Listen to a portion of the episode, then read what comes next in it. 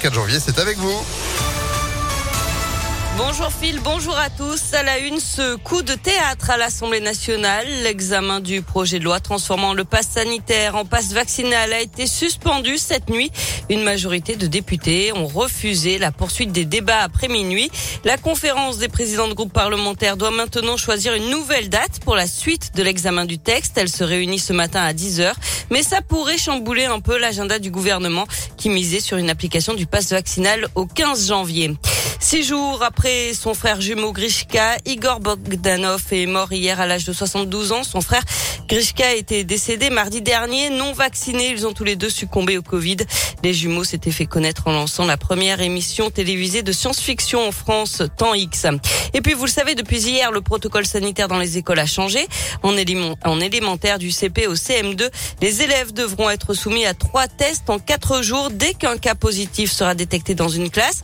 Pour certains, c'est un moyen plus sûr de limiter la circulation du virus. Pour d'autres, c'est beaucoup trop demandé aux enfants.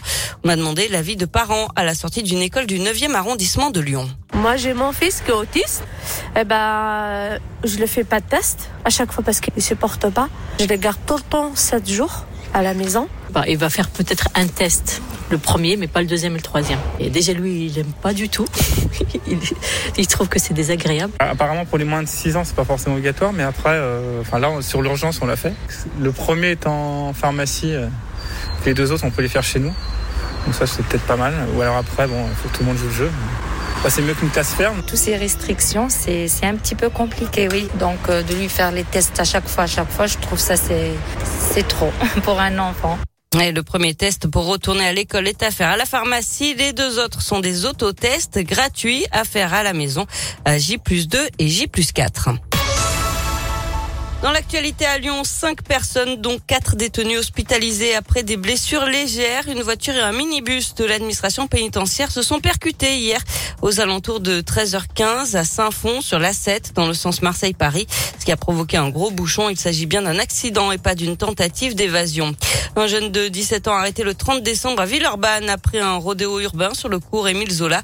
Une roue arrière sur près de 200 mètres au milieu de la circulation sans permis ni assurance. Il est convoqué devant la, justice en février. Des radars sonores vont être testés dans les prochaines semaines dans sept collectivités françaises et notamment à Bron. Pour l'instant, pas d'amende, mais ensuite vous risquez 135 euros si votre véhicule est trop bruyant. Et puis c'était il y a 66 ans, jour pour jour, la catastrophe de Fézin. Un incendie puis des explosions de plusieurs sphères de stockage de propane. 18 personnes, dont 11 pompiers, avaient été tués. 84 blessés. Des cérémonies ont lieu euh, ce matin 10h15 au cimetière de Loyas dans le 5e arrondissement, puis à 11h30 à Fézin. Du sport avec du foot, Castello Luqueba prolonge à Lyon. Le jeune défenseur central est désormais lié à l'OL jusqu'en 2025. Il a déjà joué cinq fois en Ligue 1 et deux fois en Ligue Europa. Le PSG s'est logiquement qualifié pour les huitièmes de finale de la Coupe de France. Les Parisiens ont éliminé les amateurs de Vannes 4 à 0 hier. Euh, dernier match de ces 16e de finale ce soir. Lens reçoit Lille à 21h. En basket, le nouveau sélectionneur des Bleus, Jean-Aimé Toupane, appelle quatre joueuses du Lyon Asvel féminin euh, pour préparer le tournoi de qualification mondiale 2022 en Serbie du 10 au 13 février.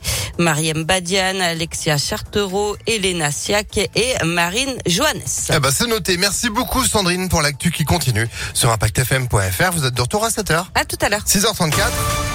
Météolion.net